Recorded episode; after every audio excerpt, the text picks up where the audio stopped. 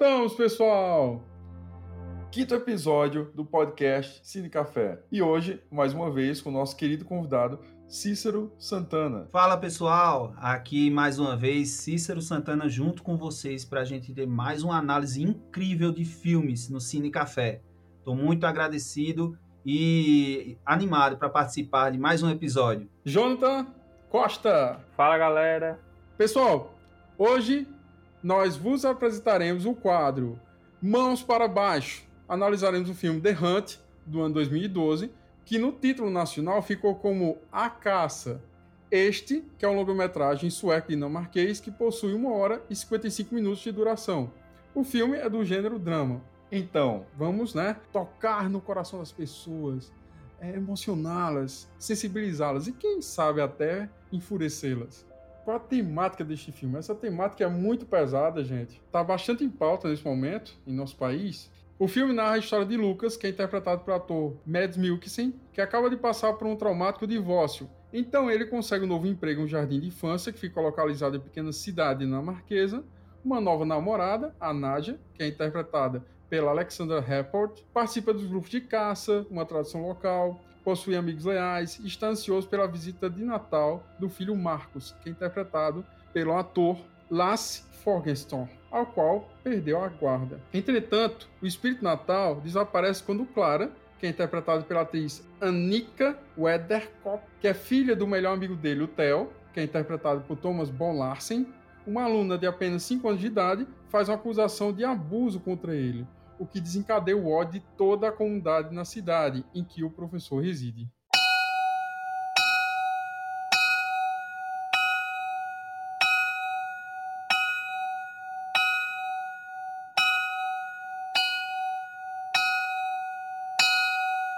Sabendo disto, eu queria iniciar o debate de hoje com o nosso querido Cícero, um pai de família padrão, heterossexual, branco, lindo, bem empregado.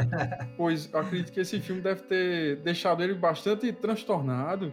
Acho que ele deve ter se sentido muito próximo à relação do Lucas, né? Da, da sensação demais, demais. que o Lucas pôde passar, enfrentar até do próprio personagem Tel, né? Então eu queria que você falasse um pouco, iniciasse nosso debate de hoje, Cícero, por favor. Eu queria começar dizendo que eu me identifiquei demais com a história do filme, até porque eu sou professor e atualmente cuido do meu filhinho, tem um ano de idade, um ano e um mês. O Elias. Exato. E eu, em vários, em vários momentos do filme, eu tive que pausar digerir aquilo que eu estava experimentando para poder me posicionar, para poder entender como cada personagem estava reagindo, a motivação de cada um, e eu fiquei muitas vezes consternado com a situação.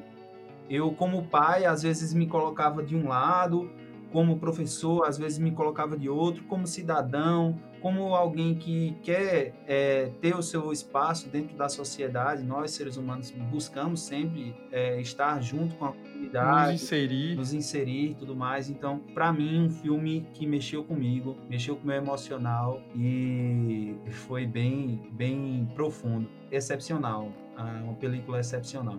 Talvez você tenha sentido isso também, Cícero, porque é um filme que não faz parte do mainstream, dos blockbusters, do mercado americano, hollywoodiano. Então, por ser um filme europeu, talvez ele possua essa narrativa um pouco diferenciada, até fria. A gente começa a assistir o filme, a gente fica meio que poxa, é muito lento, muito devagar, é meio cansativo. E aí, quando a gente compreende que está sendo discutido a trama, a gente, opa, peraí, opa, me pegou. O que é que que, é que eu vou fazer agora? É, e você, Jonta, o que é que você acredita, o que é que você interpreta, o que é que você analisou inicialmente nesse filme? Logo inicialmente, a gente vê que, até naquela cena do lago, acredito que o diretor quer demonstrar que, que o Lucas é uma pessoa boa. Você vê que foi ele que pulou no lago para ajudar o cara, então acho que o diretor ele quer deixar claro isso até desde o início. E se fôssemos é, resumir o filme em uma palavra, acredito que essa palavra seria é, revolta. É extremamente revoltante é, a injustiça que a gente consegue ver assistindo o filme. Por mais que você seja frio, não há como você não ficar triste pelo que acontece com o Lucas e também você não poder fazer nada. É apenas um filme que você está assistindo, mas a forma como o enredo é, se desenvolve é, nos faz realmente ficar triste por isso, mas a todo momento querendo ver a inocência do, do Lucas, esse enredo nos prende bastante. Até o fim, é um filme que passa rápido, é um filme de quase duas horas, mas que você assiste rapidamente e, e nem percebe que assistiu. Uma coisa interessante é que conseguimos observar que o filme traz uma crítica muito grande a essa questão do, do pensamento coletivista, do pensamento em forma de manada. Então, constantemente a gente vê personagens com características muito claras, muito individualistas, e a partir daquela denúncia, eles começam a agir como um tipo de, de bloco de pessoas, um coletivo raivoso, enfurecido, que todos pensam da mesma forma, todos falam da mesma forma. Eles não tentam reavivar em suas memórias as atitudes que o Lucas promovia durante todo o filme, ou até anteriormente. É, até o Lucas é amigo do Theo, que é interpretado pelo Thomas Bolassi, né? Há mais de 20 anos eles falam isso, que eles são amigos desde criança, desde a infância. Então a gente percebe que como é que um cara que passou a vida inteira convivendo contigo, de repente, do nada, você sabe que ouve, né, falar que ela assediou tua filha e você simplesmente fica cego e diz, ah, é verdade e tal, vou bater no cara, vou matá-lo. Quer dizer, isso não faz muito sentido. Até trazendo para a questão do Cícero a gente é amigo há bastante tempo. O menino dele tem um ano, é isso, Cícero? Se eu não me engano. Isso. Então, é claro que nesse momento não daria para fazer uma comparação verossímil, mas vamos dizer que daqui a cinco anos, pelo tempo que a gente se conhece, há bastante tempo, teu menino chegasse e deixasse entender que eu toquei nele. Quer dizer, uma coisa inacreditável. Você fala, peraí, Tiago, conheci Tiago há muito tempo, cara. Eu convivo com o Tiago há muito tempo. Ele sempre foi lá em casa, a gente sempre brincou, sempre conversou, trouxe presentes pro meu filho, brinquedos. Quer dizer, não faz sentido ele nunca deixou a, a, entender isso, a transparecer isso. É interessante que logo quando o Lucas chega na casa do Theo, dá pra ver que ele nem é mais uma visita lá. É, ele já vai abrindo, pergunta se tem café, parece é. que até ele mesmo vai lá fazer o café, abrir o armário. Ele vai abrindo a geladeira. Exatamente. A, a gente percebe que eles têm uma intimidade muito grande. O, o Lucas faz parte da família. E a ligação do Lucas com a Clara porque a, a Clara, logo no início do filme, ela se perde e ela meio que se sente ali aliviada. Ela não demonstra tão claramente, até porque a criança, ela, ela para que ela se expresse definitivamente no aspecto social, demora, mas ela ali ela se, fica aliviada porque encontra o Lucas na conveniência, não sabe o caminho de casa e ali ela espera que o Lucas, ela nem diz, ela nem diz muita coisa, ela já sabe que o Lucas ele vai cumprir esse papel de levá-la em casa casa de volta em segurança para os pais. Outra coisa, Cícero, que você falou agora foi interessante. Em dois momentos do filme, Lucas, ele leva a Clara para casa. Tem uma hora que ele leva e outra hora que ele busca ela. Leva para escola. É, leva para a escola e busca da escola, né? Então, a gente percebe que em nenhum momento ele tenta tocar na Clara, ele tenta abraçá-la, colocar no braço, fazer algum tipo de ter algum tipo de contato físico, talvez por ser europeu, né? Os europeus se comportam diferente, mas a gente percebe que ele não tem nenhum tipo de índole que chega a compreender ou a deixar entender que ele é um tipo de abusador. Nenhum momento ele faz perguntas sobre a intimidade dela ou, ou, ou, sobre a privacidade dela. Ele é um cara altamente ético. A gente percebe que ele se comporta literalmente como se fosse um tio dela. Exatamente, Thiago. É, até o momento que ele vai levar ela à escola, que teve que os pais delas, o Theo e a mulher, estão brigando, ele liga para o Theo, é, na, tá na frente da casa dele, mas ele liga para ele e pergunta se ele pode levar a Clara para a escola. Pois é. E daí então, é que ele leva, ele pede permissão ao Theo. Não há essa, essa, esse tipo de intimidade, por exemplo, nas cenas que aparecem o Lucas com o Theo, com a esposa, a Agnes e a Clara dentro da casa, em nenhum momento aparece ele brincando com a Clara, conversando com a Clara. É como se eu tô aqui para falar com, com o Theo, que é meu amigo, que até ele mesmo fala que Theo é o melhor amigo dele, então ele não quer muito saber dos outros. Os outros não interessam muito. Então... Tiago, eu queria, eu queria até abrir um parêntese aqui, né, nessa nossa discussão, para falar que como o filme ele foi bem dirigido, como também a trilha sonora deixa o telespectador imerso naquele universo, naquela cidade, naquele contexto, é, entendendo, compreendendo os personagens. A gente vê que o filme ele tem pouquíssima trilha trilha sonora, muitas vezes é um silêncio ensurdecedor, mas ali você consegue quase que ler a mente dos personagens. E aí a gente vê também no filme. É claustrofóbico assim. A gente sente aquela angústia assim, dizer, ai, agora? E aí a gente também vê que o filme ele tem uma coisa que pode remeter até algo que a gente já viu em outros episódios do Cine Café, que é a falta de uma estrutura familiar sólida que faz com que a Clara ela provoque toda a trama, todo o problema, a problemática do filme, né? Sim, sim.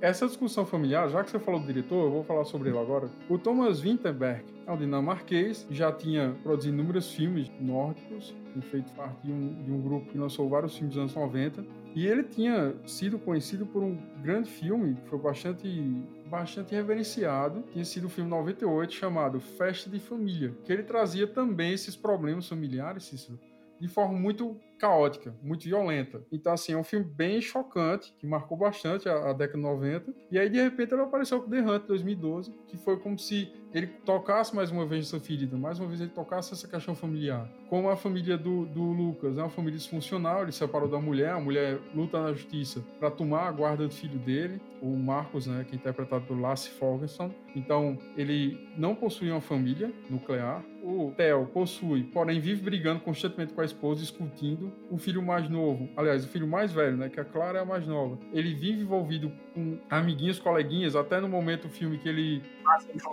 É, mais influências. Tinha um momento no filme que ele tá com o amiguinho dele, estão com um tablet assistindo pornô no tablet, então a gente vê que é um garoto complicado. Então, como é que fica uma criança de 5 anos de idade, no meio daquela confusão toda, vendo os pais gritando, o tempo todo discutindo, xingando, é, no filme também podemos observar que a garota, pelo que dá a entender, ela ia sempre para a escola sozinha e a mãe ia pegá-la na escola. Então, tá faltando alguém para levá-la à escola. Quem deveria levar seria, obviamente, o pai. O pai deveria cumprir esse papel de protegê-la, de guiá-la.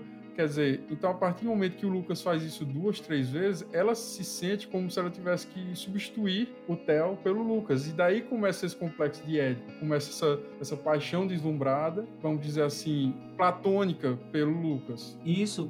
E outra coisa, Tiago, só acrescentando, é que a Clara, ela enxergou no Lucas alguém que pudesse confiar, alguém que pudesse substituir os deveres do pai nesse processo. Exatamente. A própria família, ela não se enxergava debilitada. A própria família ele, é, se enxerga, talvez por uma cegueira ou por uma tentativa de, de não querer causar tumulto entre a própria, entre a própria unidade, e eles não entendem ou não querem perceber que ali no, no meio existem conflitos que que não estão resolvidos. E isso, tudo isso acaba sendo transmitido, transferido e se manifesta na Clara, que é aí quando ela se intensifica esse complexo de Édipo pelo Lucas. Tem aquela cena emblemática, né, que é a cena que o Lucas está brincando com os outros garotos na escola, tá brincando de luta, e ela se joga no meio dos, dos garotos e, e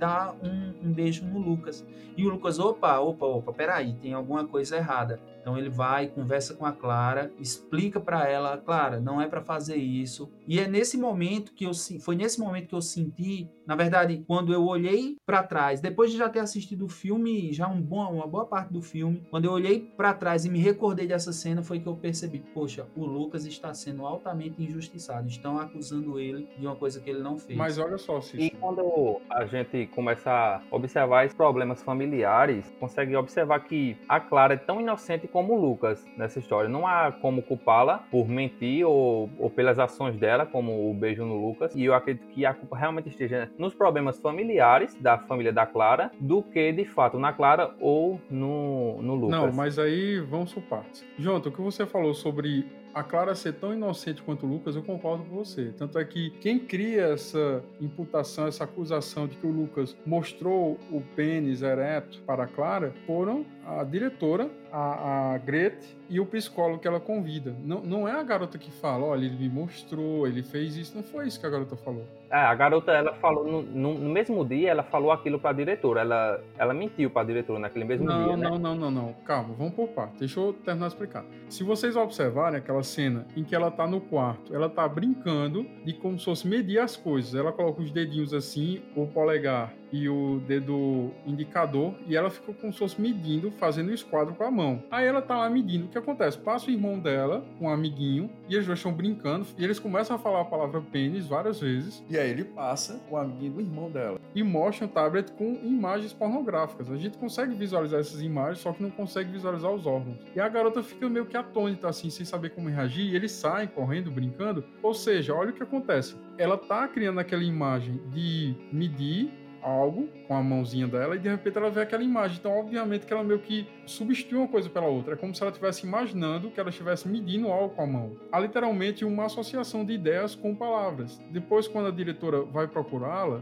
o que é que ela faz? Ela não fala que o, o Lucas fez isso. Ela simplesmente repete as palavras que o amigo do irmão dela falou. Ela fala, ah, pênis ereto. Quer dizer, ela não tá falando, ó, oh, o Lucas colocou um pênis ereto, o Lucas mostrou. Não é isso que ela fala, ela simplesmente repete o que ela ouviu. Ela fala uma frase desconexa, né? É desconexa. Ela, fala... ela não sabe nem o que significa pênis, ela simplesmente repete a palavra, ela fala pênis ereto, quer dizer, ela não sabe o que, é que significa. Esse é o problema, Jonta. A partir desse momento a gente percebe que o pensamento coletivista, ele literalmente suprime, ele se opõe ao pensamento individualista. Por quê? A diretora começa a agir de forma histérica, totalmente errônea para uma pessoa que possui uma posição de autoridade como ela. E aí ela convoca a reunião dos pais e ela expõe que talvez os filhos dos pais tenham sido abusados. Poxa, cara, você não sabe nem se a garota foi abusada, você vai falar para a escola todinha que talvez todo mundo tenha sido abusado. E outra, a, a garota, ela, como você falou, a garota, a garota não faz a relação do significado da palavra com o referente, que é aquilo que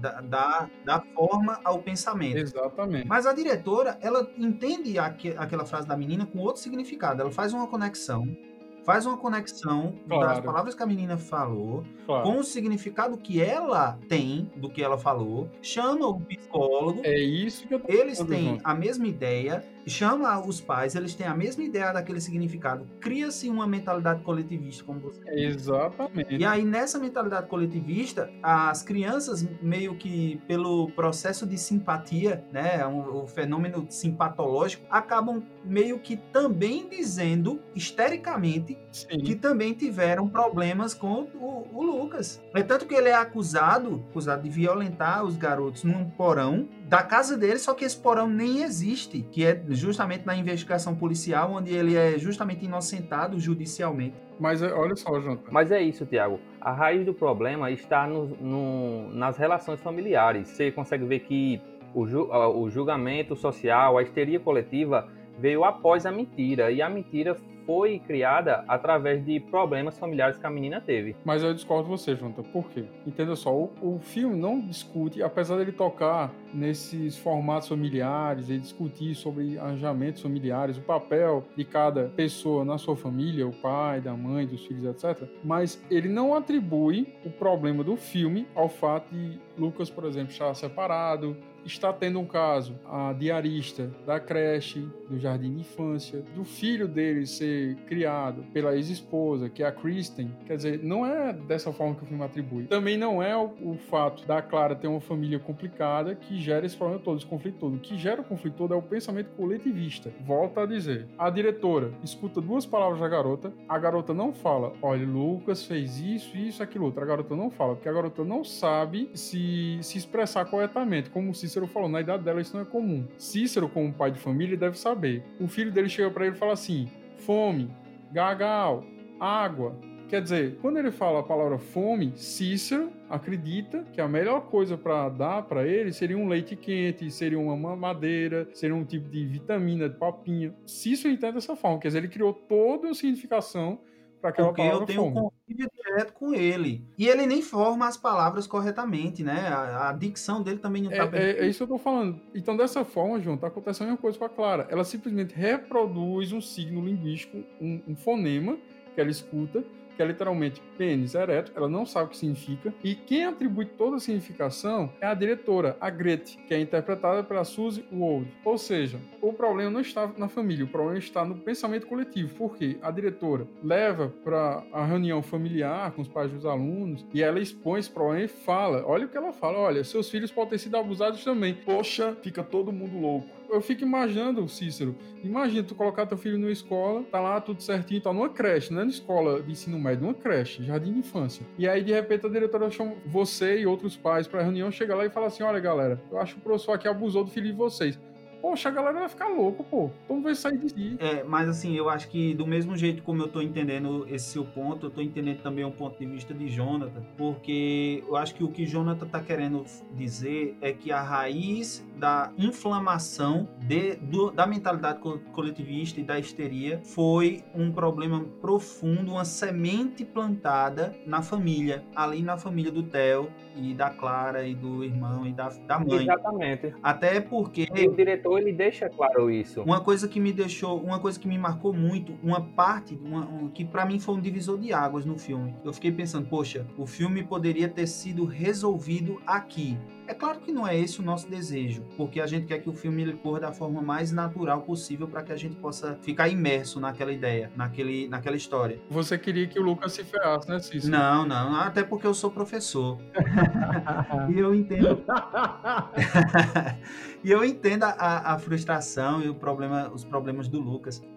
Uma coisa, uma coisa que para mim marcou o filme foi na hora que a menina ela conta para a mãe que ela mentiu. É, essa cena ocorre na primeira visita do Lucas na casa do Theo, após as acusações. Então, são feitas as acusações, o Lucas ele tem desentendimentos com a diretora e ele vai na casa de Theo para resolver isso entre ele e Theo. E aí chega a mãe, a, a esposa do Theo, faz aquela confusão. O Theo joga o Lucas na parede, tanto que o Theo ele fica tão ele fica tão cego que ele não consegue é, mais ler os sinais do, da, da relação entre ele e o Lucas. E aí o Lucas vai embora e a mãe escuta da filha. A filha diz: Mãe, eu menti. Ela fala: Uma mentira, Lucas não fez nada, não sei o quê.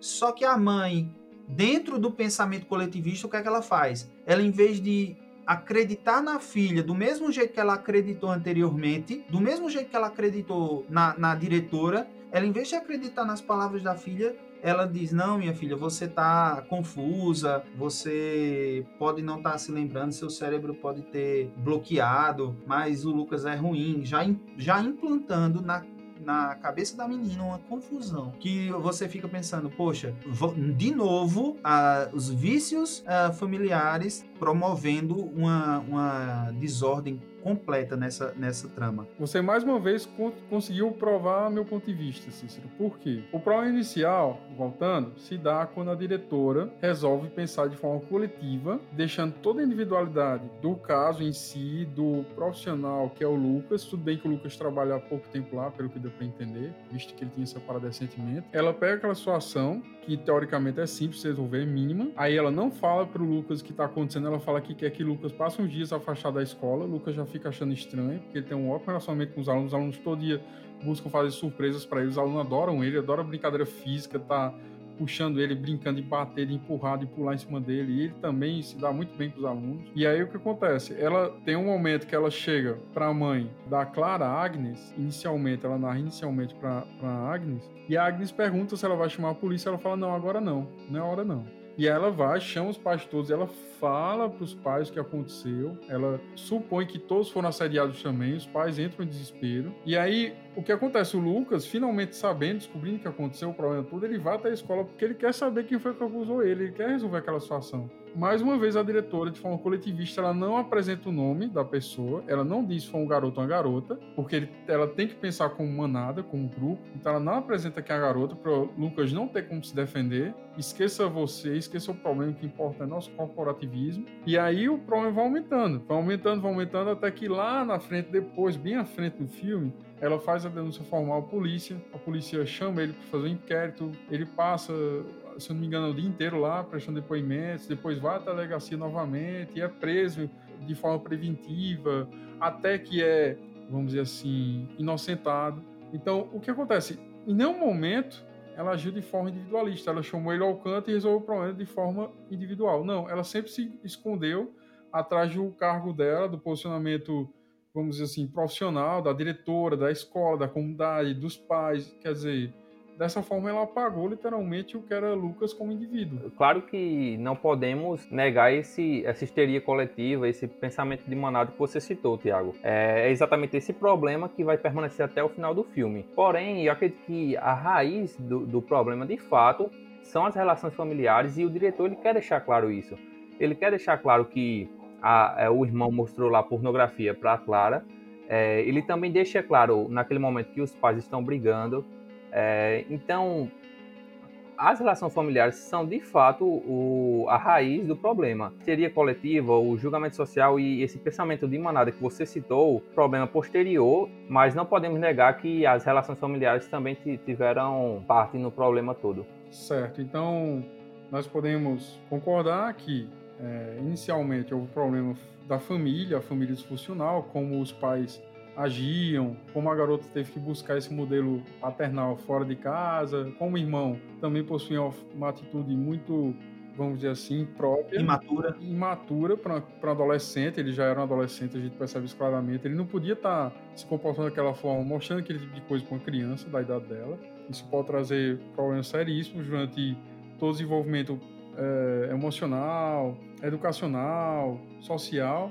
É, nisso a gente deve concordar. E também esse problema do pensamento coletivista, do pensamento histérico, do julgamento social. E quando as pessoas deixam de lado um, um mundo real em detrimento de uma hipótese ou simplesmente de uma distopia, é óbvio que o diretor também é muito esperto, o, o Thomas, porque o que acontece é óbvio, Cícero, você pode falar com mais propriedade, que quando a gente toca nesse assunto pedofilia, nessa temática pedofilia, não há muito o que se pensar. Todo mundo tenta promover justiça com as próprias mãos. Tá aí o caso dos presídios, né? Geralmente, quando algum tipo de pedófilo é preso, os caras promovem literalmente justiça com as próprias mãos, sodomizam um cara, inúmeras coisas acontecem. E do mesmo jeito, sociedade. Muitas vezes, quando é descoberto que alguém cometeu esse ato, as pessoas se unem e lixam o agressor, é uma coisa bem violenta. E eu, e eu talvez eu também não tire a razão dessas pessoas. Talvez eu agisse da mesma forma. Quando a gente se coloca no lugar do pai, que viu o filho sendo assediado, sendo abusado, sendo tolhido de sua inocência, sua infância, acho que todo pai se comporta de forma parecida. Só que qual o problema?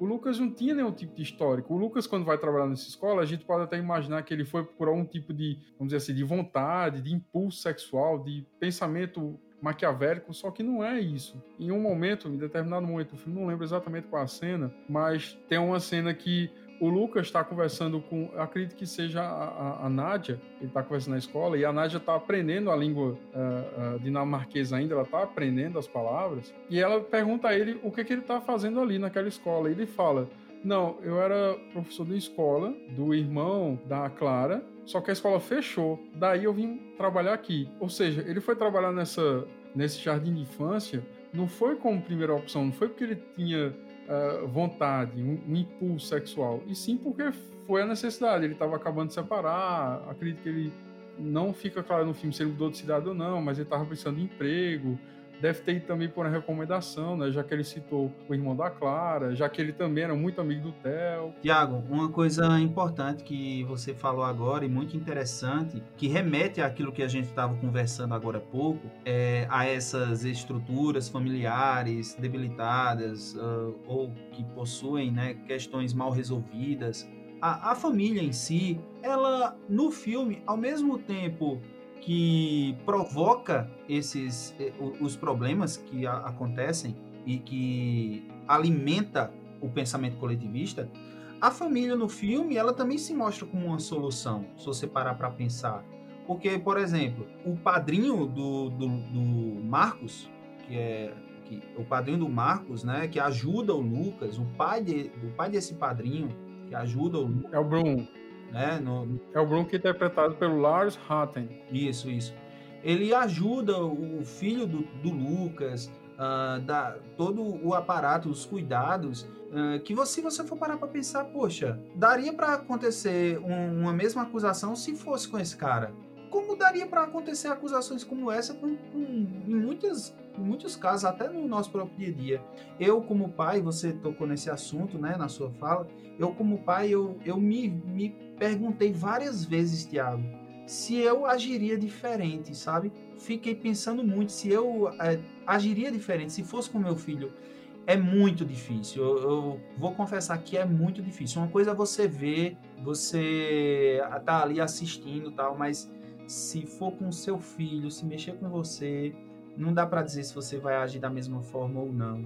Então. Não, se eu tivesse no lugar do Theo, eu acho que eu teria empalado o, o, o, o Lucas. Não, e assim, talvez eu não me levaria, não me deixaria levar tanto pela, pela opinião da diretora em si, né? Porque uma coisa que foi muito errada foi a, a, a comunidade inteira fazer aquilo sem pensar. Ele não poder ir na conveniência, quer dizer, os outros se envolvendo ali na situação, pessoas, que não tem nada a ver com a história se envolvendo. E... Isso é incrível, sabe por quê? Porque você imagina os pais todos da escola que possui apenas um professor, jardim de infância, ou seja, são todas crianças, muito crianças mesmo, 5, 6, 7 anos de idade. E aí a diretora fala: olha, parece que o professor assediou seus filhos. Quer dizer, toda a cidade ficou empolvorosa, todo mundo ficou irritado. Realmente. Assim, é, é como você acabou de falar. Se põe no lugar deles, eu acho que todo mundo agiria da mesma forma. Na verdade, eu não sei, cara, como é que a galera não matou o Lucas, não tirou a vida dele, porque. Se fosse no Brasil, meu amigo. É, eu acho que eles foram muito passivos ainda. E se fosse no Nordeste. O único que realmente tenta fazer alguma coisa, agredir, promover justiça com, com as próprias mãos, é justamente o açougueiro quando ele vai no mercado e o açougueiro fica com raiva e tal, e dá um soco na cara dele, ele cai lá. É. é bem interessante porque o Lucas, durante todo o filme, não tenta se defender, porque ele não entende muito bem o que é que estão acusando ele, não sabe quem foi que acusou, qual foi a situação que gerou aquela acusação. Ele fica em estado de choque. Nós percebemos claramente. Se você percebe a atuação do Mads Uh, durante o início do filme, ele tá feliz, simpático, sorridente, ele tá brincando com os amigos, os amigos que ele tinha um, um tipo de clube de caça com o Theo, com todos os demais. Eles estão brincando. Ele é o primeiro a se jogar no lago para salvar o amigo lá gordo que tá nu, né?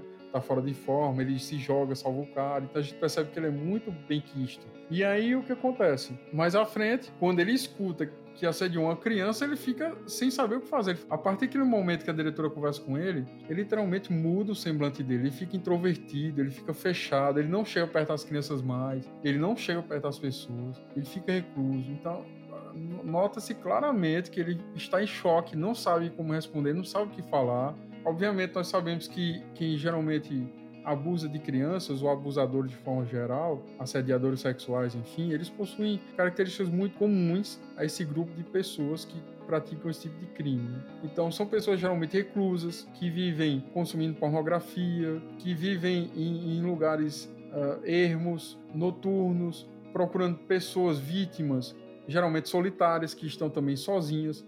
Um assediador desse, um pedófilo, ele não vai numa praça cheia de criança correndo e pulando, não. Ele vai num lugar que tem uma criança sozinha, que tem uma criança uh, de alguma forma separada da família.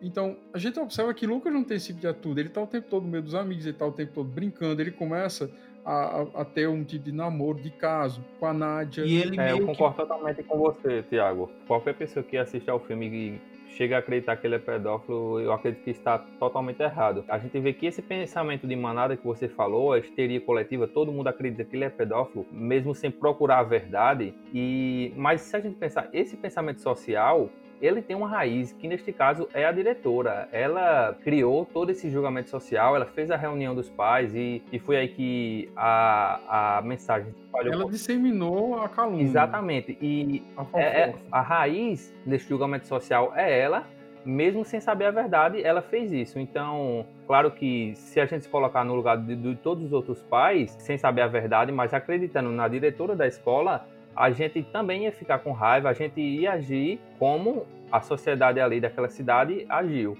Então, fica até difícil você culpar o, a sociedade em geral, aquele pessoal que julgou o Lucas, acredito que seja bem mais fácil você culpar a diretora em si por ter criado isso. Eu acho até que é difícil dizer se a própria diretora, junto com aquela comunidade, agiu errado. Porque dentro de, um, de uma questão de probabilidade, se a gente for parar para pensar, o caso do Lucas, ele tá fora da curva.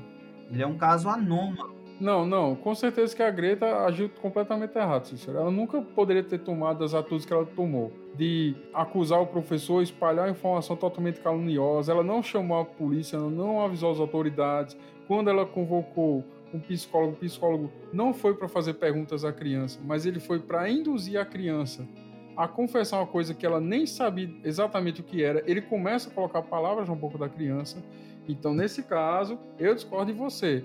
Eu acredito. Eu também discordo. Eu acredito que o, o mal inicial, obviamente, como o Junta falou, se deu através da Grete. Só que eu acho que não é, não é toda sociedade, não é toda cidade, não é toda situação que aconteceria isso. Eu acho que aconteceu porque a Grete foi altamente imprudente, histérica, louca.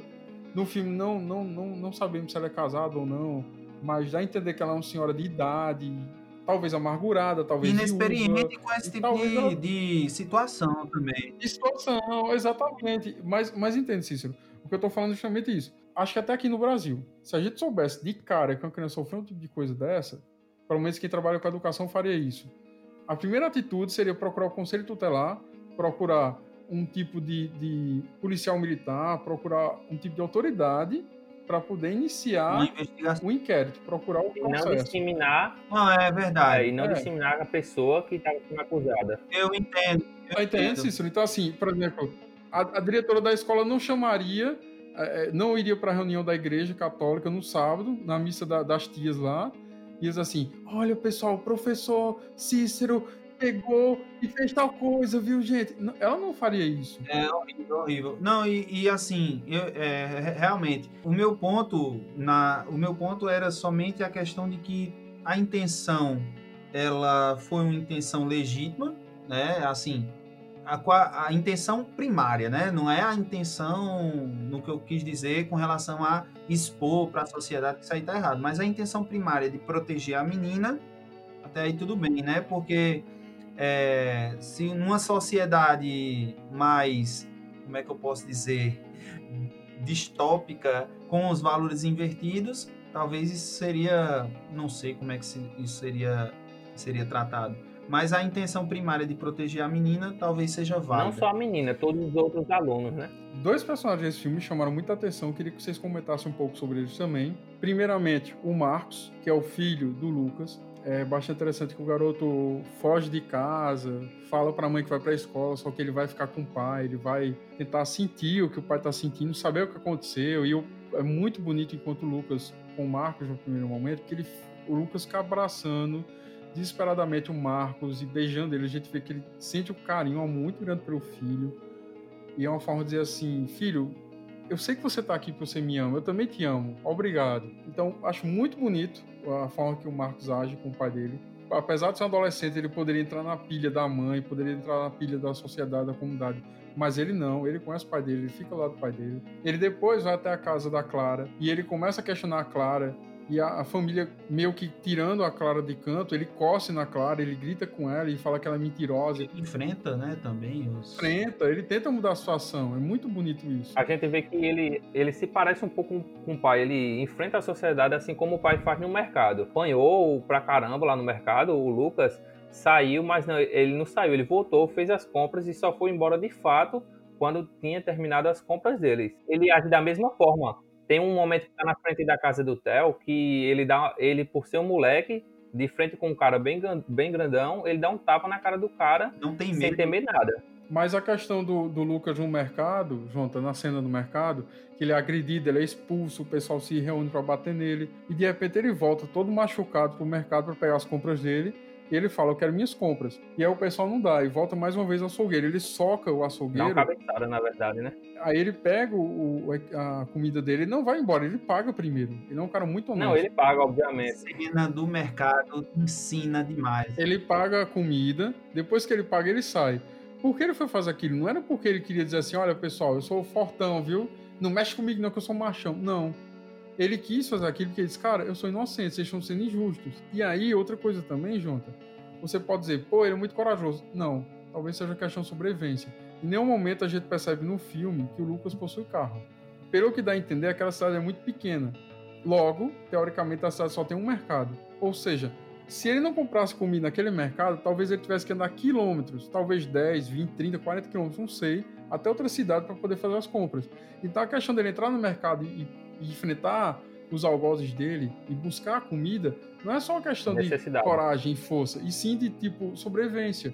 cara, ou eu pego essa comida ou vou morrer. Então, vou ter que enfrentar. É, mas não podemos negar que ele foi corajoso, assim como o filho dele também foi bastante corajoso em defender ele. Corajoso foi, mas entenda, em nenhum momento, né, todo o filme, a gente percebe que o Lucas tenta se defender. Ele tenta falar: olha, eu sou inocente, eu não estuprei ninguém, pessoal, por favor, não faço isso. Vocês estão sendo loucos. Ele não faz isso, ele fica totalmente atônito como eu tô falando, na minha opinião, acredito que ele entrou em choque depois que ele soube da denúncia e ele não soube mais nem o que falar, porque ele não sabia também exatamente que tinham denunciado ele, o que, que tinham dito sobre ele. Mas eu acho que, que não seria, eu acho que seria mais uma coisa de, de ele não ter esperança. Assim, de que é que vai adiantar eu sair gritando, sair falando no meio da rua se ninguém vai acreditar em mim? Porque a gente vê em vários momentos do filme ele refletindo, ele passa horas e horas no sofá. Mas entende, Cícero, o que eu tô falando? Eu não tô aqui trazendo hipóteses. Quando a gente faz uma análise aqui do filme, segundo nossos episódios, o que a gente combina quando a gente está discutindo as pautas, os briefings, etc., a gente não quer atribuir significações ao filme, a gente quer tentar compreender o filme, mastigá-lo, compreender a sua essência, para que as pessoas também sintam esse prazer de assistir um filme realmente de qualidade, realmente bom, que vai fazê-las se sentir melhor, fazer refletir sobre sua existência, enfim. E aí o que acontece? eu estou falando de algo que é perceptível. O Lucas, assim que ele sabe da denúncia, ele fica em choque, ele fica tonto, ele não sabe mais o que fazer. Eu não sou psicólogo, não entendo como é que se dá, mas a gente percebe que a partir daquele momento ele se emudece, ele não sabe o que falar. Não é necessariamente porque ele é, é um, um, cara que perdeu as esperanças ou perdeu a fé ou tipo, tá magoado com todo mundo. Poxa, que galera pilantra, olha o que eles fizeram, que safados. Eu vou mandar todos se ferrarem. Não é isso. Eu, eu, também não estou falando que você está atribuindo esse tipo de interpretação. Mas o que é que eu estou falando? Claramente a gente percebe que ele fica em choque, e as pessoas em choque geralmente não sabem como reagir. Então, durante todo o filme, não é porque ela é uma pessoa passiva, pessoa boazinha, tranquila, não, deixa pra lá que o tempo mostra que é verdade. Não é isso. É porque eu acredito que ele entrou num estado emocional em que ele ficou literalmente sem ação nenhuma, ficou em choque, como eu falei anteriormente. Então ele não sabe o que fazer, não tem reação nenhuma. Ele fica literalmente atonto. O que, é que eu faço? E aí, nessa cena que o Jonathan falou, talvez tenha sido o primeiro momento que ele tenha sido colocado no canto da parede, que ele sabe que ele vai morrer, ele vai morrer literalmente de fome. Ele não tem mais amigos para ir à casa deles pedir comida, ele não tem mais um filho para levar comida para ele, ele não tem mais nada. Então, ou ele entra no mercado e pega comida, ou ele vai morrer em casa. Outro personagem que eu queria falar também, ressaltar, seria o, o, o Bran, que é o padrinho do, do Marcos. Que o Bran é tipo um aliado fiel do, do, do, Lucas. Porque quando todos os amigos começam a ficar enraivecidos, todos os amigos se voltam pro Lucas, eles literalmente pressupõem que ele é um estuprador, um pedófilo. Ninguém imagina, pô, aquele cara que anda com a gente, que é amigo da gente, não ia fazer isso. Não. Todos se afastam dele, começam a tratar mal ele, agredi-lo. E o único que fica lá dele é o Brum. E a gente pensa, pô, o que, que levou o Brum acreditar tão cegamente nele. Talvez, olha só que interessante, se vocês observarem, estou falando agora com o Cícero Jonathan, né? não com os nossos caros ouvintes, eles só vão entender quando eles assistirem ao filme completamente. Mas se vocês prestarem atenção no primeiro quadro, na primeira cena do filme que o Bruno entra, até o final, vocês vão perceber que ele tem um jeito muito sóbrio, muito sério, assim, um homem com barba, sempre bem vestido, chapéuzinho, opa, não sei o quê. Ele dá uma risadinha e tal. Ele é um cara muito comedido, muito moderado. Então, talvez tenha sido isso que tenha feito ele tentar é, enxergar a situação, o problema, através da ótica do Lucas. Enquanto todos os demais eram todos guiados por sentimentos muito eufóricos, a gente inicia o filme justamente eles pulando, gritando, bebendo e falando alto e babá. Então, é óbvio que eles iam agir dessa forma também numa situação de enfrentamento como essa, do Lucas. Enquanto que o, o Bran, ele. Opa, peraí, vamos analisar bem. Pelo que eu conheço o Lucas, eu acho que ele não é possível ter feito isso, justamente com a filha pequena do melhor amigo Theo. Quer dizer, peraí, Vamos, vamos analisar esse jeito. Eu acho que ele tá fora do pensamento coletivista, né? É, exatamente. Então ele tá olhando... Exatamente.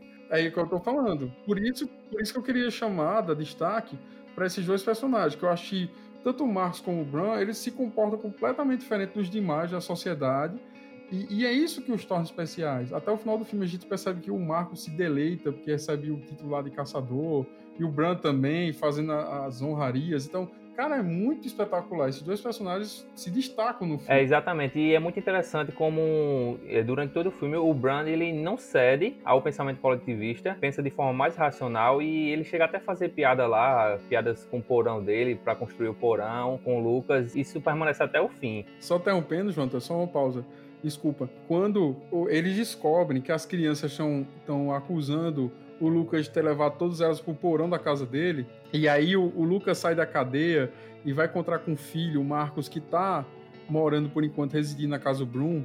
Aí o garoto abraça o pai e tal, estão se, se confraternizando. E o Brum fala assim: entrem, vamos lá pro porão, onde o, o Lucas assediava as crianças. Quer dizer, que, que, loucura, né? É a piada que ele faz naquele momento. Tipo, Exato. Hã? É muito legal essa parte. Pra, pra, pra, você ver, Jonta, como ele descredencia completamente esse tipo de, de, de, de calúnia. É, não há hipótese de, dele ser um pedófilo. É, então eu achei muito legal. A, a, acredito até que ele, não sei se foi pelo pensamento mais racional, mas ele poderia ser até mais amigo do, do Lucas do que o, é, é o Theo. E assim, é, o, a presença do Bruno na aparição dele do filme, a gente tem, a partir dessa, dessa presença mais enfática do personagem, o ponto de virada na história do Lucas.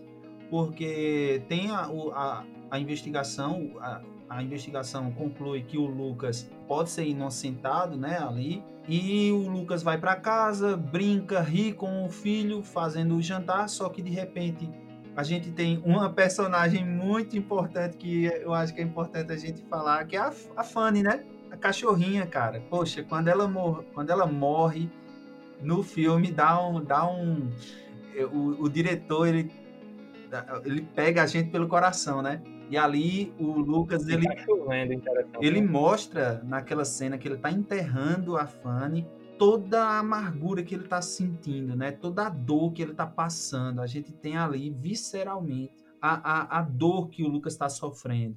E mesmo assim, ele enfrenta o pessoal no mercado, ele vai na igreja, ele limpa o rosto, se arruma, vai para a igreja e senta lá na, nas cadeiras junto com todo mundo. O pessoal fica assustado, mas ele não. Ele, ele tá ali sofrendo, ele tá chorando ali na cadeira, mas ele olha nos olhos do Theo e ele mostra, né? Ele vai até o fim para mostrar para amigo dele que ele não fez aquilo,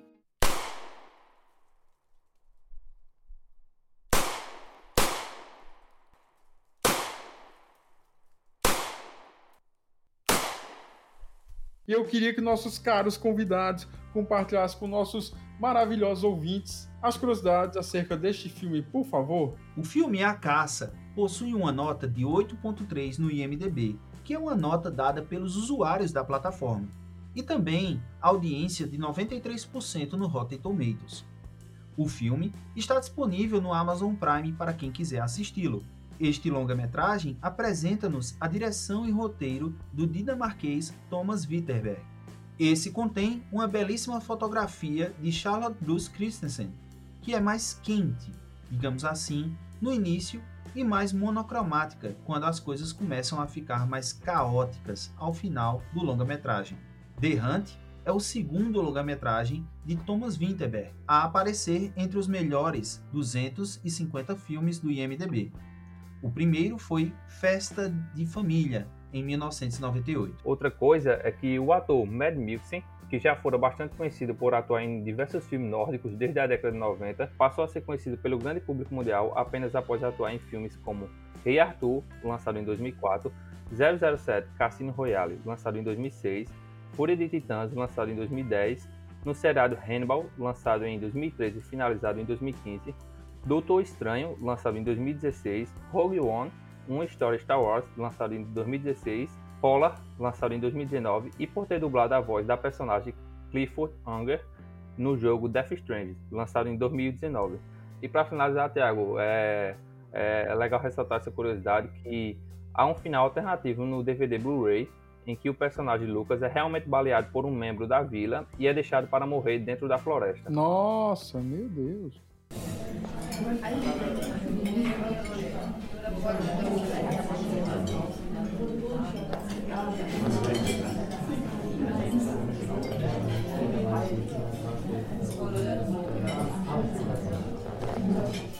Para encerrar, preciso saber o veredito final dos participantes, se eles recomendariam para os nossos caros ouvintes ou não, e quantas xícaras de 1 a 5 esse filme merece receber. Iniciando pelo nosso caro Cícero Santana, por favor. Bom, gente, eu indico demais esse filme. Para mim é um filme excepcional. Vai deixar a mente fervilhando de quem o assistir. É, eu vou, eu mesmo vou ficar ainda várias semanas digerindo e refletindo sobre muita coisa que o filme, o filme trouxe, porque eu me identifiquei muito com todo todo o contexto e com a situação. Então, para mim é um filme excepcional. Não tenho nada para diminuir, né? Até porque todo filme ele tem os seus problemas aqui e acolá, mas esse filme ele supera e muito em qualidade. Então eu dou cinco xícaras. Jonathan, você? É, Thiago, é de fato um filme e apesar de nos deixar triste vendo injustiça, ele tem um ótimo enredo, através dele também adquirimos muitos aprendizados, a gente vê sobre esse pensar, a gente pode refletir sobre nosso pensamento dentro da coletividade. Será que em certos assuntos nós não estamos pensando no coletivo e não pensando no racional, pela verdade? É um filme que podemos refletir de várias maneiras. É de fato uma obra de arte, eu acho que ele vai se tornar um clássico e acredito que esse filme vale quatro xícaras. Finalmente, minha opinião.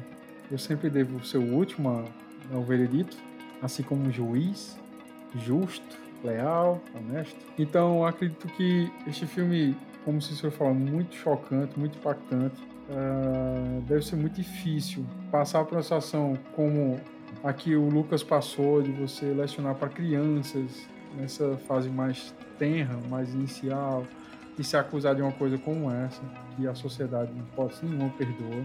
Então, assim, é um filme magnífico, muito tocante.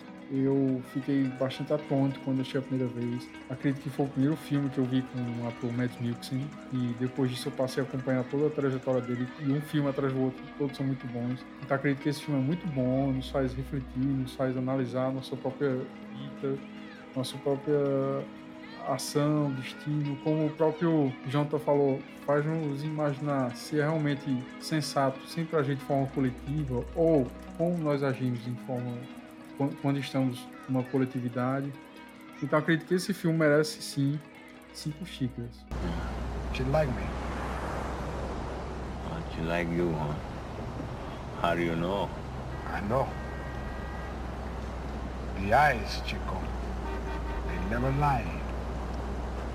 Pessoal, então queria pedir que vocês deixassem seus agradecimentos finais, redes sociais, enfim, qualquer mensagem motivadora para os nossos caros ouvintes. É, eu agradeço a todos por terem ouvido até aqui. Espero que o, o podcast em si tenha sido um aprendizado para você e que ele tenha despertado a vontade em você de assistir o filme. Para quem quiser me seguir, é, é Jonathan Costa Nascimento no Twitter e através do Twitter você pode chegar ao meu Instagram com o link na bio. Eu agradeço demais a participação e também a todos que escutaram o podcast até aqui. Eu acredito que o filme vai mexer bastante com o emocional e com o modo de vida de todos os que o assistirem. Eu deixo também minhas redes sociais, né? Meu Instagram é Cícero Felipe com dois L's e meu Twitter é Season Oficial. Lembrando que nós não podemos deixar de avisá-los que vocês devem acessar o nosso site oficial, podcastcinecafé.com.br, sem acento,